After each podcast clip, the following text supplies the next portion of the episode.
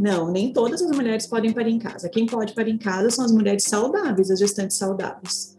São as mulheres que, durante todo o pré-natal, né, vão sendo acompanhadas e sempre vão mostrando que está tudo bem. Então, até o dia dela parir, a gente vai sempre conferindo se ela está bem. Então, que isso, né, é 70, 80% da população grávida. São mulheres que estão livres de hipertensão, de diabetes, principalmente, mulheres que não têm né, problema no coração, mulheres que não têm doenças infecciosas, então, é, mulheres que não têm aquela placenta que está lá no colo do útero, e assim por diante. Então, tudo isso vai sendo feito essa triagem durante o próprio pré-natal. E os bebês são os bebês que não têm malformações, são os bebês que não têm restrição de crescimento, são é, mulheres que têm é, é, gestações únicas, então que não são gemelares, e assim por diante. Então, a gente vai fazendo sempre essa triagem para ver se essa mulher continua saudável durante todo o pré-natal.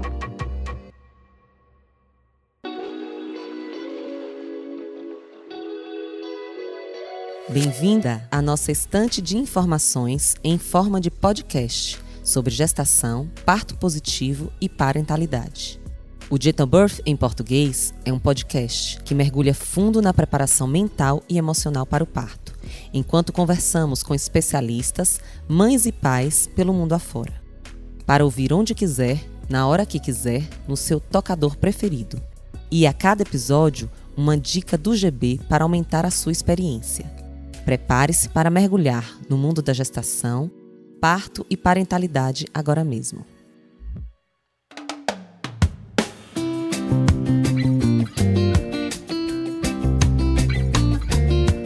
Olá, eu sou a Mona Lisa Barros, a mãe do Léo, da Júlia e do Pedro, a vovó do Marcelo, do Felipe e da Malu. Sou integrante do Gentle Birth Brasil, é, também pesquisadora no laboratório Nascer.pt do Instituto Universitário de Lisboa, Portugal. Hoje nós vamos conversar no nosso podcast sobre um parto domiciliar planejado consciente. Quais são as condições necessárias para um parto na casa? Existe ou não protocolo? O que podemos fazer para definir quem são as pessoas que podem parir em casa, se todas as pessoas podem ou não? É, quais são os materiais necessários para uma boa assistência técnica? Quem são os profissionais que oferecem essa assistência? E vamos conversar com a pessoa que tem no seu currículo mais de 400 partos domiciliares no Brasil. Vai ser um momento bem esclarecedor e bem interessante para desmistificar crenças, mitos e conhecer a realidade do parto domiciliar planejado baseado em evidências. Tenho certeza que você vai gostar. Venha conosco!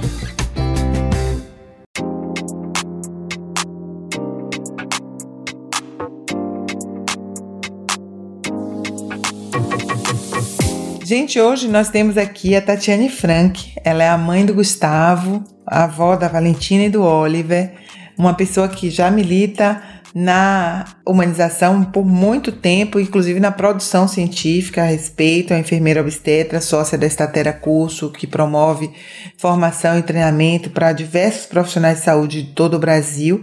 Ela é integrante também da DEMATER, que é o Despertar para a Maternidade Consciente, e topou está aqui com, hoje conosco para conversar sobre as escolhas conscientes que precisam ser feitas para um parto domiciliar planejado. Obrigada, Tati, de estar tá aqui com a gente.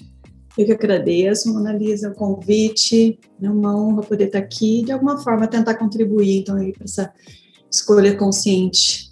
Já que o parto em casa é uma grande né, possibilidade de se viver uma experiência positiva para o parto, de se é, viver né, uma experiência também profunda, onde a gente possa realmente ter a verdadeira autonomia né, sobre o nosso corpo, sobre né, o, essa chegada do bebê para que ela seja da forma mais respeitosa possível. Então, tendo critérios, né, sendo realmente consciente, é uma opção muito viável. É isso, a gente aqui fala muito, Tati, assim, é, sobre a importância de ter uma assistência técnica adequada, né, porque a, a, a humanização pressupõe realmente o reconhecimento dos limites e dos das necessidades, das intervenções que sejam realmente baseadas em evidências e que possam estar ali para contribuir para essa experiência o mais positiva possível é, num momento tão importante na vida dessas pessoas. Mas conta pra gente, como é que você entrou nisso? Desde quando que você trabalha com isso? Eu sei que você já tem mais de 400 passos domiciliares. Como é que é essa história? Conta aí pra gente.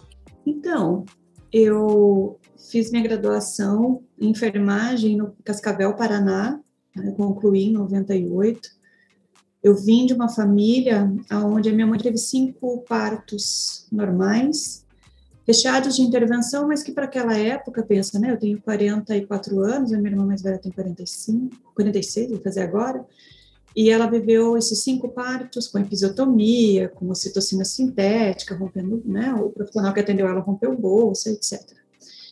E achando que tudo isso era fazer parte do, processo do parto. Né? Então, eu escutei essa história e, e trouxe para mim também. Então, quando eu engravidei, eu engravidei aos 16 e parei aos 17. No meu parto estava presente meu ex-marido, estava presente a minha mãe. Então, eu passei por todas essas intervenções. Quem me atendeu foi o mesmo profissional que atendeu a minha mãe. Mas eu fui, eu fui tratada como querida, meu amor, minha filha, né? Mas fui chamada pelo nome. Mas eu também, né, fui internada precoce, eu parei com 37 semanas, é, tive um parto normal, eu não, não aceitei em nenhum momento passar por uma cesariana, apesar de ter tido um trabalho de parto prematuro, também ter ficado em repouso, etc., aquelas coisas todas, né? E aí, quando eu entrei em trabalho de parto, então eu fui internada precocemente, uh, eu fiquei em jejum, deitadinha, quietinha, de lado esquerdo, me deixaram uh, sem comer, né? Me romperam a minha bolsa precoce, colocaram citocina sintética, fui levada antecipada para a sala de parto, subiram na minha barriga, fizeram cristeler, foi feita uma episiotomia sem anestesia, ah, meu filho foi puxado, todas aquelas coisas, né? E eu amei parir mesmo assim. Eu achei ainda que foi maravilhoso, né? Mas eu não sabia que isso não fazia parte do parto. Enfim, me apaixonei, né, por parir tanto que quando eu parei, eu falei, quero ter dessa, acabei tendo som. E aí, passado, né, eu fui, então, eu, é, nesse ínter, eu entrei na faculdade, eu tinha passado no vestibular, quando meu filho nasceu, eu estava no segundo mês da faculdade, no primeiro ano, aí passei a licença maternidade, quando eu retornei, fui concluindo, né, a, a, a graduação, quando eu estava no quarto ano, tive contato com os estágios no hospital, e aí eu falei, nossa, eu não quero nunca, né, ver uma mulher parindo, e nem, nem atender mulher parindo, nem atender bebês, isso é crueldade. Quando eu, quando eu tive esse contato, eu vi tudo que eu tinha passado, né, e que eu, eu, eu falei isso, não quero. Mas, depois de formada, eu fiquei dois anos trabalhando com saúde coletiva, e depois desses dois anos, eu me separei do meu ex-companheiro e fui né, morar em outra cidade, que é Joinville, Santa Catarina, e por e o destino me levou até a maternidade Darcy Vargas, que é uma maternidade grande, que na época tinha, tinha uma média de 800 partos, atendimento a 800 partos mês. Então, eu, ali eu tive contato com tudo, né? Assim, todas as emergências, com todo um, um tipo também de atendimento já voltado para o modelo da humanização. Por quê? Porque nessa maternidade, desde 1996, já tinha a presença do acompanhante, né? Já tinha toda uma remodelação para tentar se aproximar do atendimento, né, para oferta de um atendimento humanizado à mulher. Então, tinha a sala de parto de cócoras, tinha todos os recursos para tentar aliviar a dor da mulher, né? Então, tinha bola, tinha cavalinho, é, oferecia-se música, não que isso fosse o ideal já na época, né, de 2000 a 2005, que foi quando eu entrei, né, é, mas se aproximava, se tinha toda uma tentativa de respeito. E aí eu fui formada nesse modelo. Quando eu cheguei, ah, tinha uma profissional chamada Maria Januário Vieira Barros, que faleceu tem, tem uns 6, 7 anos. Eu tinha 22 de idade, 23, ela tinha uns 55. Eu era virgem da cabeça, né? Não era mais de corpo, mas era virgem da cabeça. E eu comecei a observar aquela mulher que as pessoas admiravam a ação dela, a atitude dela, ela era fabulosa, né? As mulheres se apaixonavam por ela, porque ela tinha uma atitude humana verdadeira, real. Ela se apresentava como parteira. E eu sempre olhava aquilo e pensava, nossa, parteira, porque a gente aprende né, na faculdade que parteira tem um valor inferior no conhecimento, né? A gente sempre valoriza o conhecimento acadêmico. E ela dizia, não, ela era enfermeira obstetra, ela dizia, não, minha filha, nós temos que ser enfermeiras na ciência e parteira no cuidado. Então ela dizia, estou aqui para você, comadre, coragem, comadre, força, comadre. Ela dava comida, ela levava para chuveiro, ela levava para banheira, né? Então, ela não instalava ocitocina, ela ultrapassava as barreiras do que era ofertado ali naquele lugar. Ela dançava com as mulheres, ela colocava os acompanhantes para fazer massagem. Então, ela remodelou também muita coisa dentro daquela maternidade. E eu comecei a observar aquilo. E aí eu fui estudar, eu fui ver também que parteiro, né, denominado ah, no Brasil e no mundo inteiro, não é apenas o parteiro tradicional, a parteira tradicional. Existe a parteria para profissional, né, que são os skilled attendants, que são os reconhecidos pela Organização Mundial de Saúde, que são os médicos obstetras, enfermeiras obstetras, as obstetrizes e os médicos de saúde da família com uma formação específica. E aí aquilo começou a me chamar a atenção, né? E claro, para você então ser parteira profissional, você precisa também, né, estudar mais. E eu fui, então eu era, eu fui evoluindo e fui fazer então a minha formação em obstetrícia na Federal de Santa Catarina, que também tive o privilégio de estudar com professoras, né, e ver um modelo totalmente voltado para a humanização, que são as pessoas que publicam, que estudam, que é, humanização, né? Enfim. E aí tendo atendido vários partes nesse, né, nessa instituição, vários partes na Federal de Santa Catarina. Já dentro desse modelo, o primeiro parto que eu atendi já foi um parto né, de cócoras de uma mulher de 15 anos e com seu companheiro, e eu lembro até hoje, né, foi olho no olho, eu não deixei ninguém intervir, né, eu tenho uma personalidade forte, assim, eu lembro que eu falei para toda a equipe, ninguém encosta nela, né, e aí a partir disso eles riam de mim, né, eu segui muito o modelo da minha amiga Janu, então, ela protegia as mulheres e me coloquei nessa situação de guardiã, né? Então, minha presença fazia isso, né? Eu sempre barrei qualquer tipo de, de violência, de fala diferente. Quando alguém começava a falar no parto, dá licença que o parto é dela, né? Vamos viver esse momento. Eu era tão felizinha, assim, que acontecia um parto, eu chorava junto, eu me emocionava junto, né?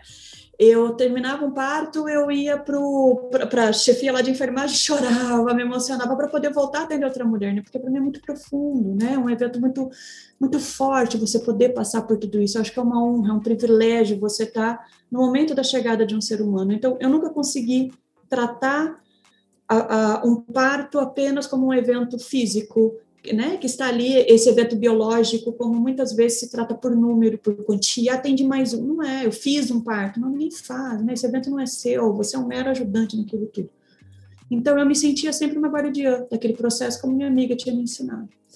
E aí, assim foi, né, e ela também me ensinou muito, que a minha ética, ela deveria ser com a mulher, né, é claro que eu tenho que ter postura ética, atitude ética, mas, contudo, mas eu nunca me coloquei assim a serviço da instituição e a serviço dos meus colegas. Nunca.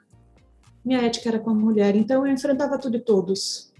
E claro que isso me trouxe bônus e ônus, né? Então, isso sempre foi muito forte para mim.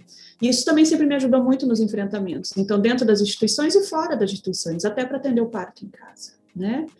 Porque atender parto em casa também é um grande desafio, porque a gente vai contra a maré, a gente rema contra um modelo que é muito sólido, muito forte, né, que todos conhecem, é um modelo que ele vai todas as outras pessoas, porque esse é o intuito, né? É um modelo que ele é hegemônico, ele é um modelo que ele, ele já está construído há muito tempo, então a gente tem que ir rompendo, encontrando essas brechas todas para poder resgatar aquilo que é de quem é de direito, né? Que é da mulher.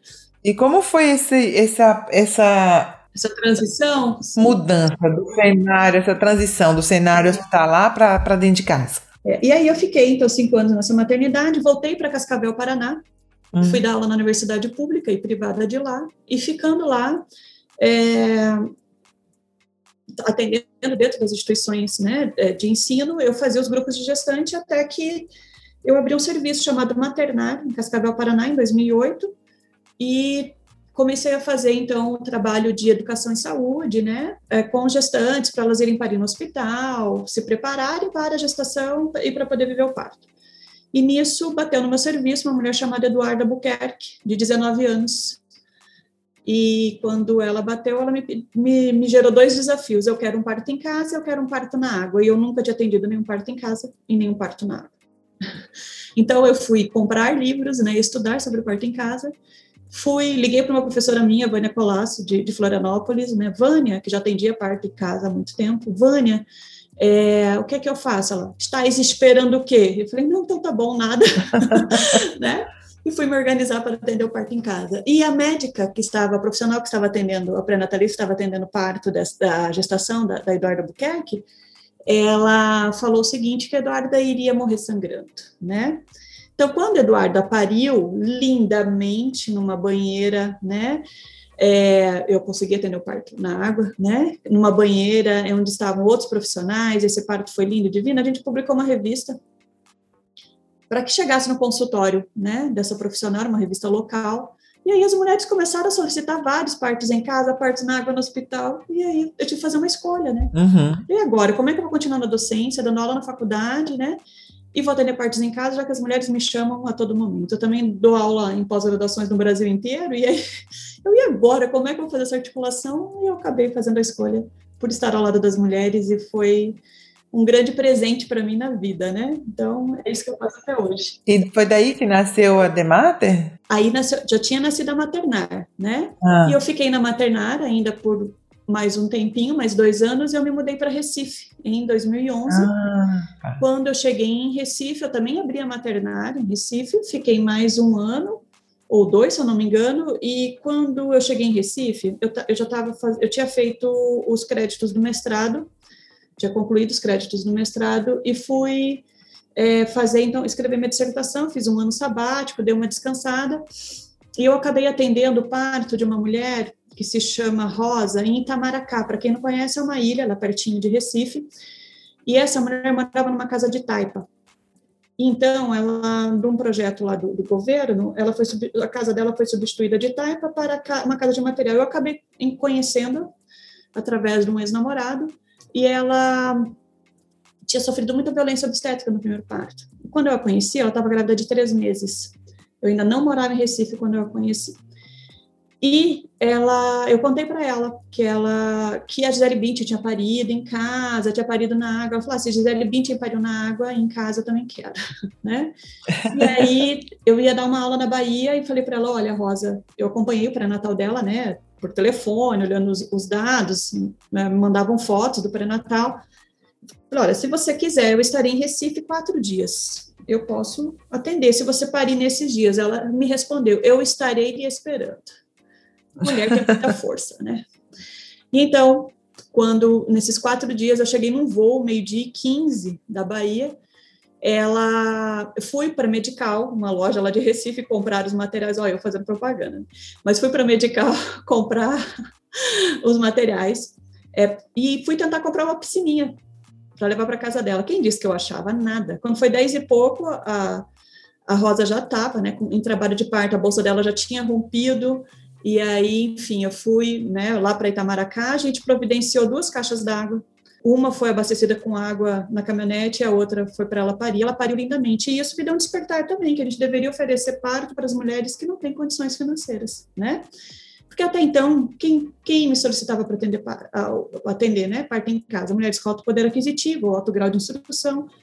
E nisso, eu também sempre tinha alunos que me pediam, né, professora, eu desejo aprender a atender parto em casa. Falei, mas como é que eu vou levar várias pessoas para casa de alguém que ela já escolhe, né, para em casa justamente ah, pensando em ter privacidade, né?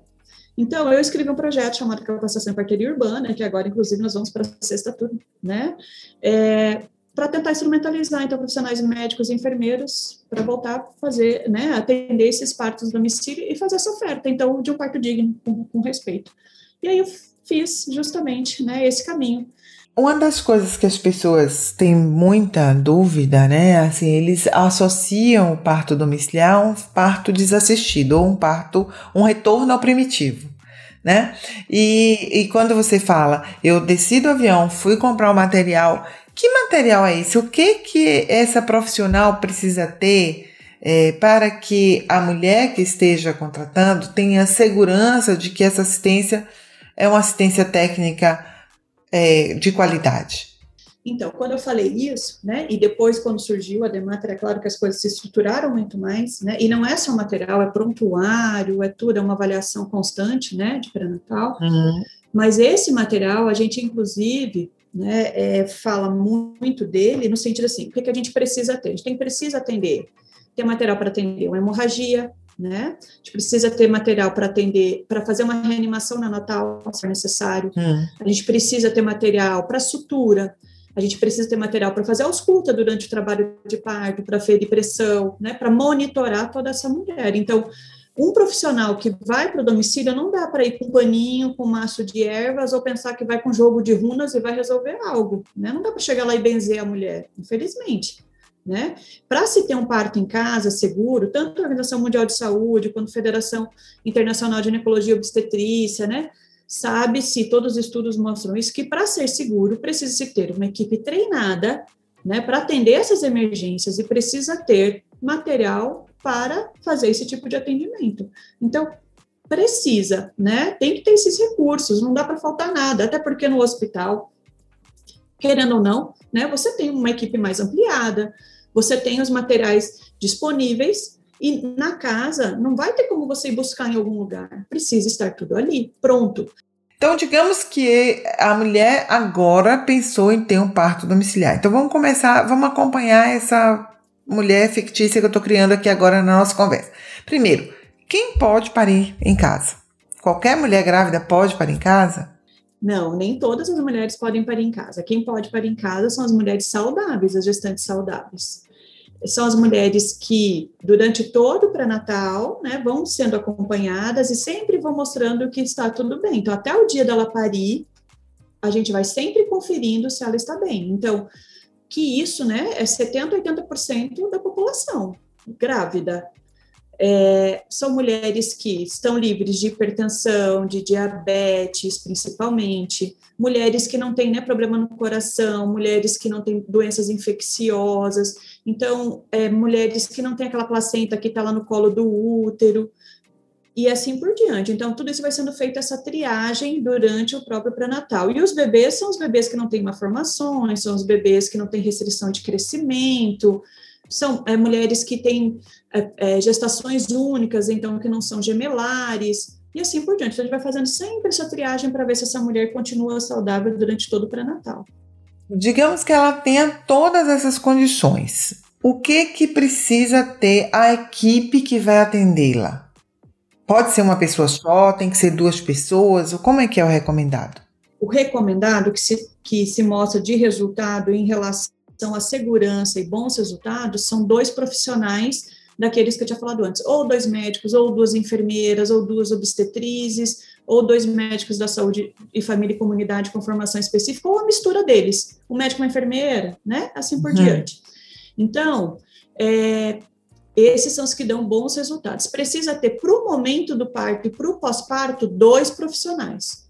O acompanhamento do trabalho de parto, um profissional é o suficiente. Então, quando estiver, isso é o que se diz em outros países do modelo, e no Brasil, o Conselho Regional de Enfermagem de Santa Catarina e do Paraná trazem, é, e São Paulo também trazem esse modelo de Pode ser que um profissional chegue antes, acompanhando o trabalho de parto, inicie né, o acompanhamento e depois chegue o outro quando você, quando o profissional perceber que já está evoluindo, que está para parir.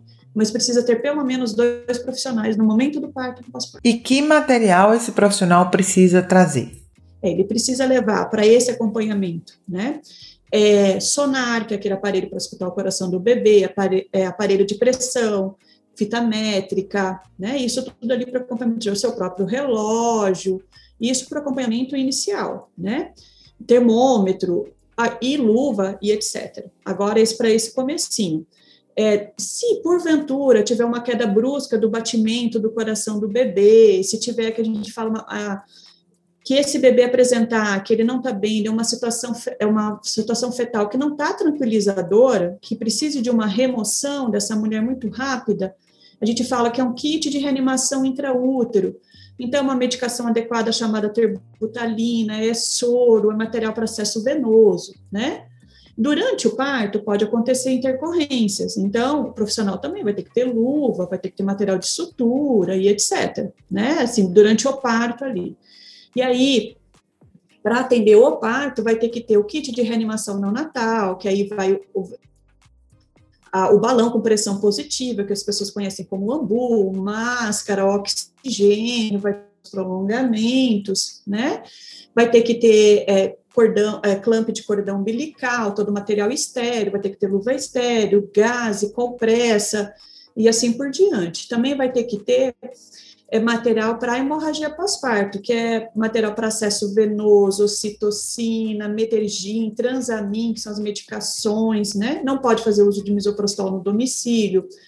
Vai ter que ter também, é, então, volume de soro necessário, que é um litro e meio para tudo isso.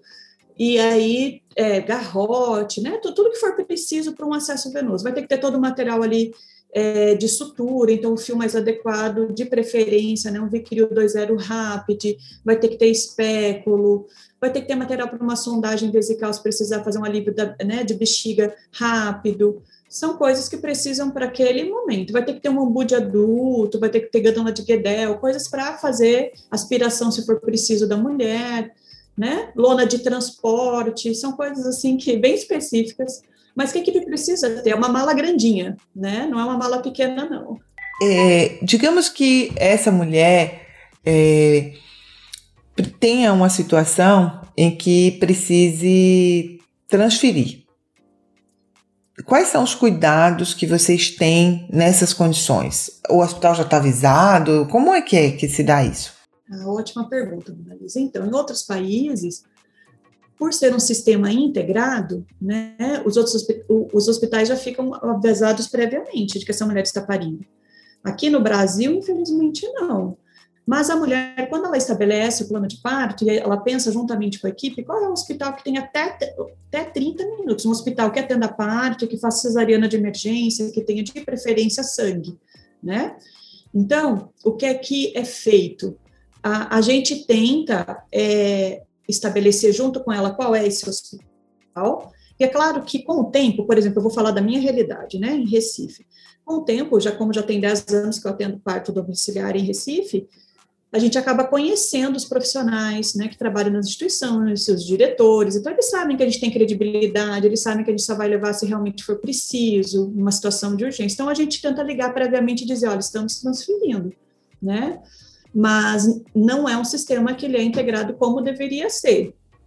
Felizmente, a gente consegue o suporte, né? E outra, os hospitais, eles precisam atender em caso de emergência. Então, eles têm que receber uma mulher, eles não podem negar o atendimento. A gente prefere sempre o hospital público, mesmo que essa mulher tenha plano. Estou dizendo num caso de emergência real, hemorragia pós-parto, uma queda brusca do bastão do bebê. Por quê? Porque o hospital público, em geral, de grande porte, ele está preparado, né? Com anestesistas, pediatras, com médicos obstetras, ele está preparado para reagir pronto. E é, na sua experiência, em qual é o percentual de situações como essa que ocorrem? As de emergência real, cerca de 2%. É, eu acho que esses dados são super importantes porque tem muita muita fantasia, muito medo ao redor do parto domiciliar, mas é, é bom também dizer que é 1% porque houve uma boa triagem e uma boa assistência no, no processo, né? Para que diminuísse essa, essa intercorrência. Exatamente. É diferente se você vai fazer um parto completamente sem assistência, é, sem saber quais são as condições que aquela gestação tá e aquele bebê tá. Né? Então, assim, às vezes as pessoas, nós temos uma taxa de transferência de 10%. Então, de cada 100 mulheres que começam o parto no domicílio, 90 vão parir em casa, 10 serão transferidas, né? E dessas 10, 5 ainda terminam o parto normal no hospital, 5 têm cesarianas, né? Assim, dessas que são transferidas, mas é, não necessariamente das 10, claro, todas ainda vão gestante. Pode ser que vá uma, uma mulher já parida, né? Então, quando a gente fala 2%, também não é nenhum nem 2%. Por exemplo, dos 400 partos que a gente atendeu em casa, né, nós tivemos seis emergências reais, e dessas seis, duas foram com hemorragia pós-parto. Então, é, também existe isso, mas mulheres que foram estabilizadas, feridas, né? Lembrando que hemorragia pós-parto, é, ela tem menos chance de ocorrer no domicílio. Mesmo quando ocorre, a gente tem mais possibilidade de controlar do que dentro de um hospital. Né? Então, assim, quando a gente transfere, a gente transfere porque a gente tem a primeira etapa de controle, a segunda, a terceira. Aí, se a gente percebe que não vai sustentar esse útero, a gente já né, leva para o hospital para que eles deem o, o, restante do manejo adequado. Mas as pessoas fazem essa fantasia, né, de que a gente vai levar a mulher de qualquer jeito. Não, não é. Tudo, tudo tem um protocolo para ser levado, transferido, né? A gente, é, o ideal seria que essa mulher fosse dentro de uma ambulância, mas também não tem como a gente esperar em alguns municípios esperar o SAMU vir buscar, porque pode demorar 40 minutos, uma hora, e a providência tinha que ser tomada em minutos. Né? Então, a equipe também, quando ela vai para o domicílio, na visita de 36 semanas, ela já olha o ambiente. Então, a gente já, quando a gente chega na casa da mulher para atender o parto, eu sou uma dessas, né? Eu chego e já tiro tudo que tem no caminho, porque se precisar passar rápido, a gente realmente passa rápido, né? Então, o carro fica preparado, não pode ter nada dentro do carro, não tem nada no caminho atrapalhando. Por exemplo, a gente já passou por uma situação que é rara, uma condição rara, que é um prolapso de cordão, né? E aí, se a gente imaginar, ainda bem que a mulher é uma fisioterapeuta, né? Eu fiquei com o dedo dentro do canal vaginal dela, né? E ela foi engatinhando em quatro apoios até o elevador, era de madrugada, né? Foi para o hospital, o bebê nasceu ótimo depois de vinte e poucos minutos, o que demorou foi a punção para anestesia. Então, se não tivesse tudo preparado, talvez tivesse demorado mais tempo. Ela chegou no hospital em sete minutos, né? E o que, é que eu quero fazer? Tipo, por exemplo, uma, uma fala aqui.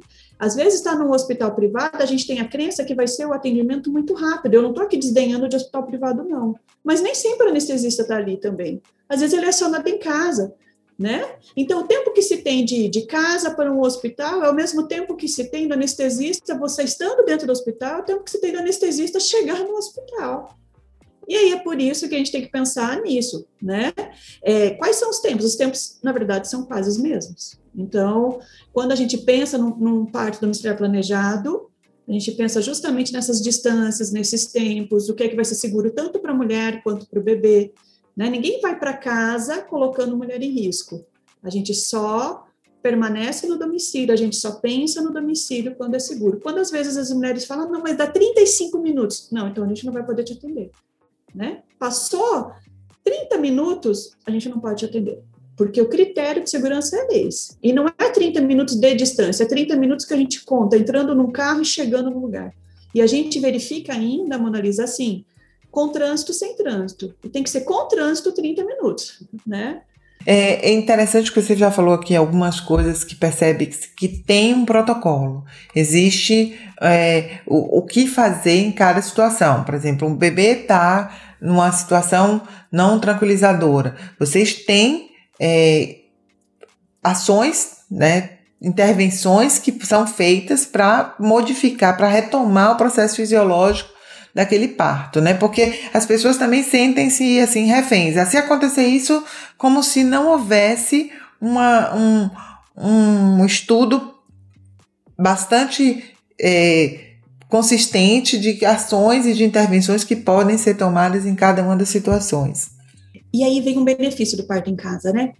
Porque, diferentemente num ambiente hospitalar, a mulher, ela, e isso é uma grande vantagem do parto em casa, a mulher ela está ali liberando os hormônios necessários e protetivos para que tudo isso aconteça de uma forma adequada. Então, ela liberando citocina e endorfina sem receber procedimentos inadequados, né? Sem receber ocitocina sintética, o que a gente não faz dentro do domicílio, sem, sem romper bolsa desnecessariamente, sem mandar ela ficar fazendo força, ela comendo, ela livre, a circulação materna e fetal vai estar adequada. É uma gestante que está bem, então, raramente isso vai acontecer. Para começar, a gente já diminui aí uma grande chance. Outra, nós estamos no cuidado um a um. É uma pessoa cuidando de outra, né? Tem duas parteiras em geral cuidando de uma mulher. Nós fazemos a ausculta de uma forma muito adequada. E aí você pode perguntar, ah, mas não fazem dentro do hospital? Infelizmente não. Primeiro, a grande maioria dos, dos, dos profissionais, eles não são treinados para fazer uma escuta adequada. Aí, modéstia à parte, eu não estou falando isso de todas as equipes de parto em casa, estou falando da nossa e estou falando de uma grande parcela. Nós somos treinadas para fazer uma escuta para tentar antever qualquer alteração da frequência cardíaca fetal desse bebê. E a gente a cada 15 minutos antes, depois, antes, durante e após a contração, perto do expulsivo a cada cinco minutos, o que às vezes não é possível dentro de uma instituição hospitalar. Então, muitos profissionais que falam, ah, mas aí vão conseguir controlar e vendem essa ideia de que parto em casa é perigoso nesse sentido, é porque vivem essa realidade de não assistência. E a nossa realidade, ela é de uma assistência muito próxima. né? Ela é de uma assistência muito pertinho da mulher, onde a gente tenta ficar ali monitorando, monitorando. E qualquer alteração, a gente vai tomar providência bem precoce. Um bebê, ele não é como um adulto que está aqui e de repente ele tem algo e, e, e fica muito ruim. Ele vai dando sinais com 30 minutos antes. Então, a nossa presença muito ao lado já antevê, já se liga. Opa, ele está começando os primeiros sinais, né? E muitas vezes essas mulheres dentro das maternidades, seja às vezes até com equipes privadas, equipes que se propõem e se dizem humanizadas e que ultrapassam muito tempo de ausculta, né? Quando vê o bebê já está complicado. Então, esse fator é um fator protetor. Então, o próprio fato da mulher poder viver um parto fisiológico, né, de verdade, e o fato da equipe estar presente, auscultando, juntinho, isso protege a mulher e protege o bebê. Tati, a gente sabe que o parto domiciliar ele faz parte da política pública de muitos países e não está presente em todo o Brasil. A gente sabe que o Sofia Feldman tem uma equipe de parto domiciliar, mas não é uma, algo ainda institucionalizado pelo Ministério da Saúde, nem, no, nem em Portugal, nem no Brasil. Qual seria assim, o futuro é, que você sonha na assistência obstétrica? é, qual seria o caminho mais interessante que a gente pudesse percorrer? O que, que você desejaria?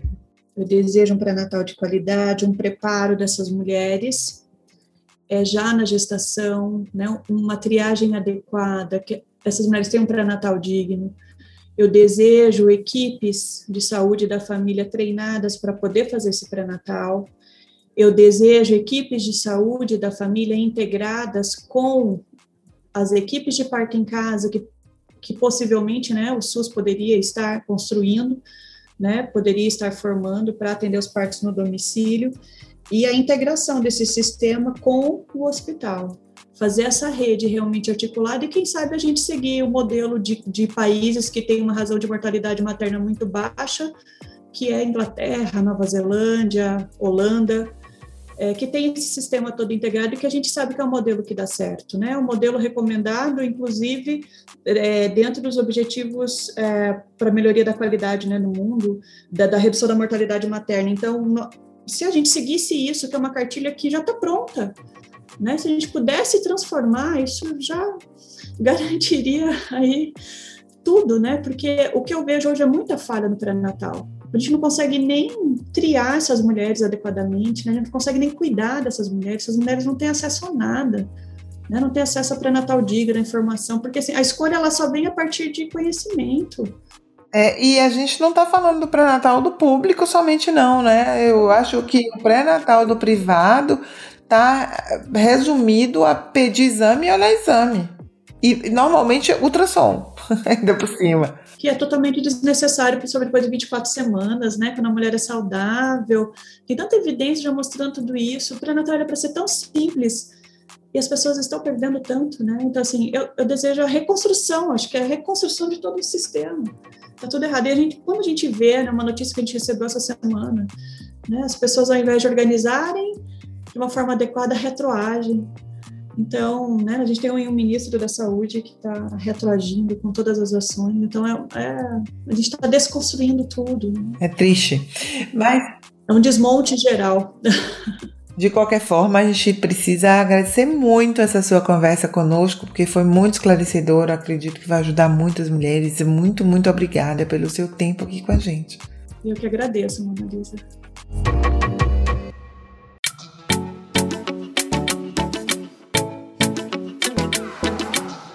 Agora é hora da nossa dica GB. Vamos perguntar à nossa convidada, Tatiane Frank, que dica ela dá às gestantes que estão nos escutando aqui hoje. Já que nós falamos tanto de materiais, é, então bem pertinente, nós temos lá na nossa página do Instagram, da Demater, um vídeo gravado, passo a passo, do que, que é levado. Se alguém tiver interesse, é só consultar. Está lá na publicação do dia 7 de dezembro de 2020. Então é só rolar a página, mais lá embaixo, está é, tá lá eu e Rosinha Cioli mostrando todos os materiais.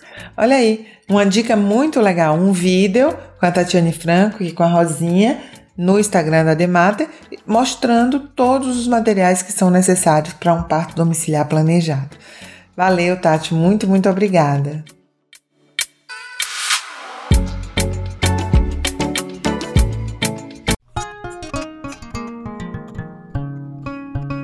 Neste momento, quero convidá-la a baixar o aplicativo Gentle Birth Hypnobirthing e conhecer as nossas playlists que estão ali disponíveis, as sessões de hipnose, de mindfulness, especialmente as, as sessões que ajudam você a conectar com seu bebê, a estar mais atenta ao que se passa no seu corpo para que você seja efetivamente a porta-voz de si mesma, podendo estar mais próxima do seu bebê e construindo com ele uma relação profunda de amor, antes mesmo dele chegar aqui fora.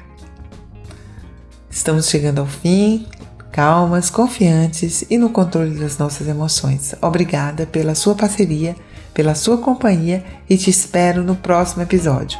Até lá!